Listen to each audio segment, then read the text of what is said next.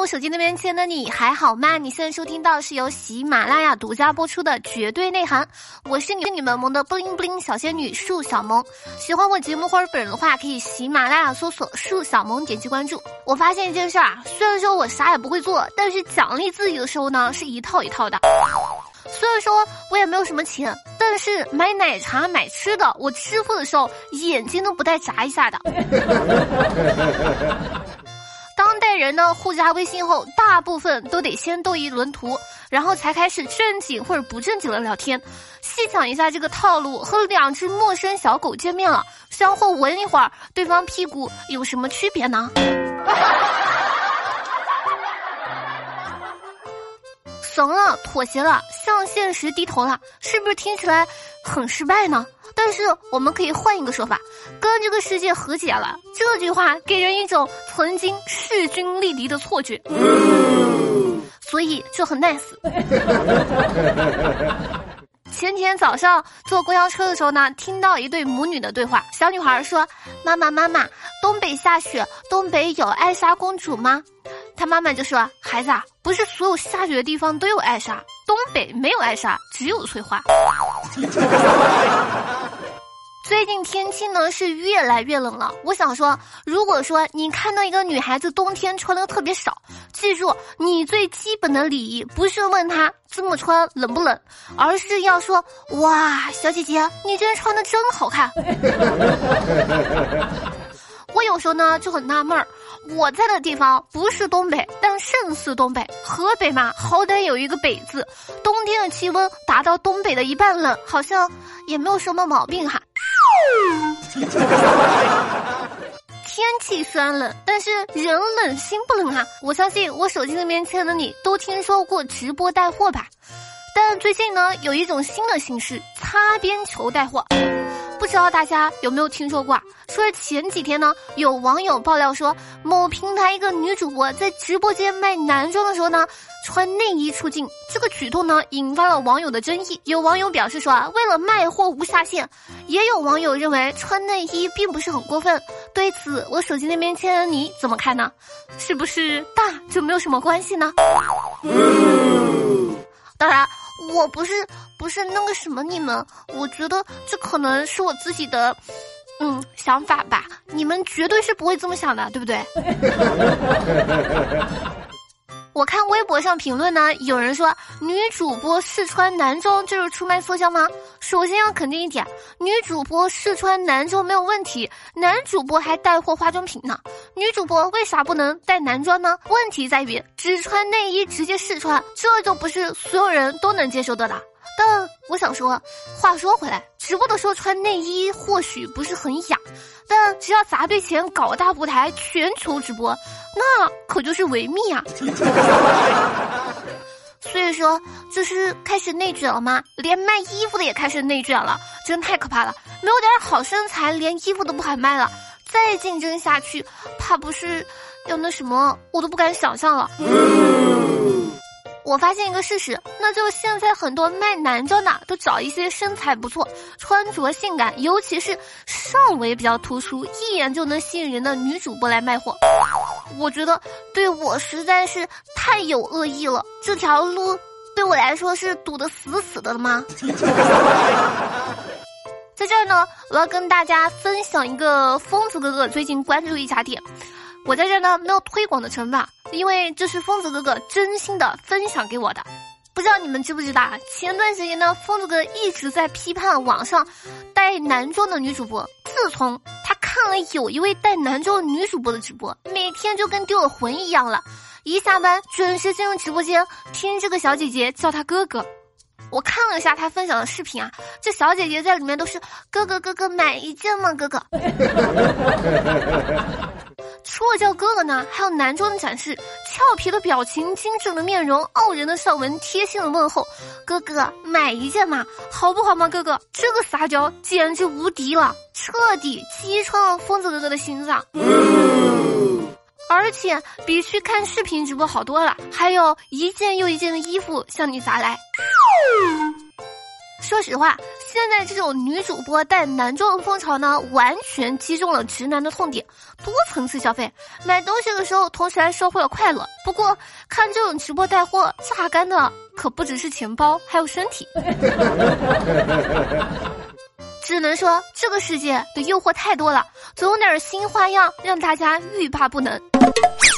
今天我刷微博的时候呢，看见说是在江苏盐城，一个小男孩用一个小时，好不容易写完作业后，发现自己写在了别人的作业本上，看到自己的作业本一个字也没有写，小男孩哭到崩溃。唉，真的是辛辛苦苦那么多个小时，最后为别人做了嫁衣，小小年纪就被命运弄人，是不是感觉自己被白嫖了呢？孩子。别慌，你长大以后呢，就在游戏当中就叫做神助攻。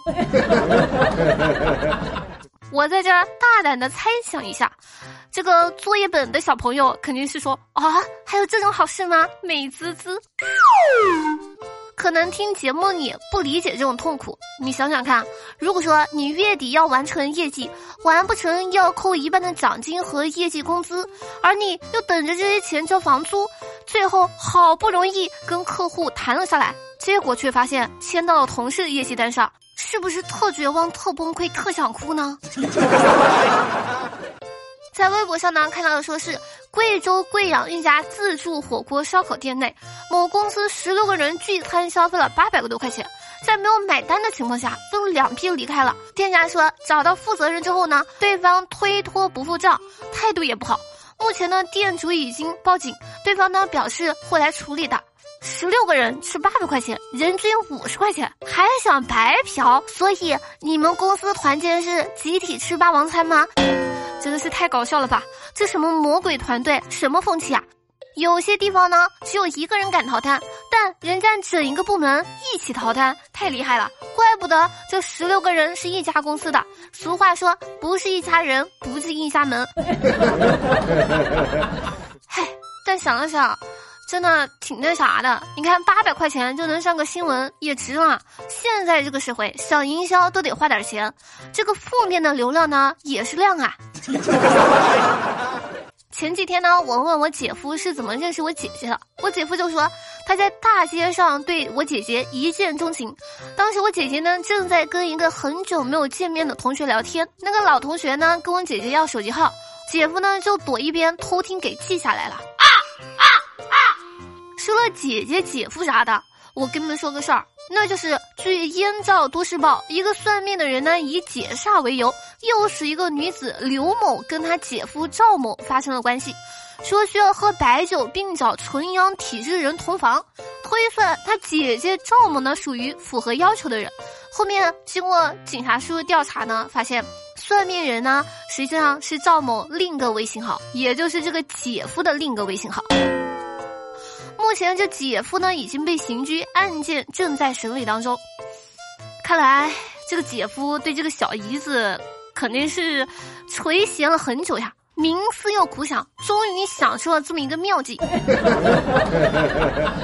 说实话，有一说一，这样的姐夫和脑袋缺根弦儿小姨子真的不多，能成为一家人也算是门当户对了。四舍五入，相当于这姐夫娶了姐妹俩啊。不过这个小姨子得有多缺心眼才能信这种鬼话呀？哎，我在这儿呢，特别心疼他姐姐，不知道他姐姐知道之后心态崩没崩？有一个学生呢问他老师说：“老师，芳龄是什么意思呀？”他老师回答说：“指年轻女子的年纪。”这个学生又问：“芳名呢？”老师回答说：“年轻女子的名字。”学生说：“芳心呢？女子的心境吗？”老师说：“对。”学生呢思考了一会儿，说：“芳原来是可以指代女子，那天涯何处无芳草？原来这居然是一句鼓励人的话呀！”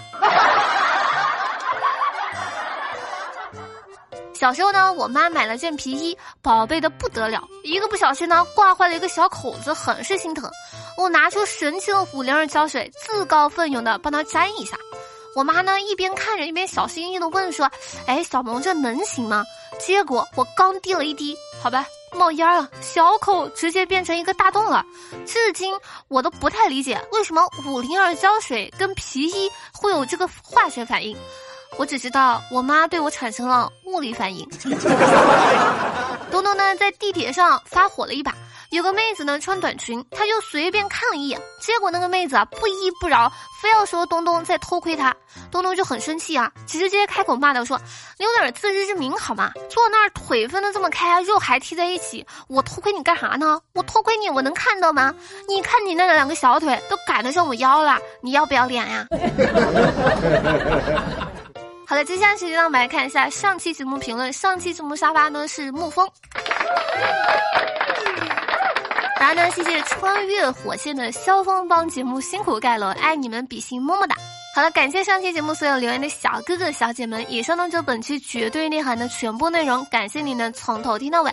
如果说喜欢我们节目或者本话，记得点赞、转发、评论，一条龙服务哟。另外，每天晚上的九点半呢，我都会在喜马拉雅进行直播，想要跟我互动的话，可以来直播间呀。好了，本宝宝哔哔完了，我们下期节目不见不散，拜了个拜。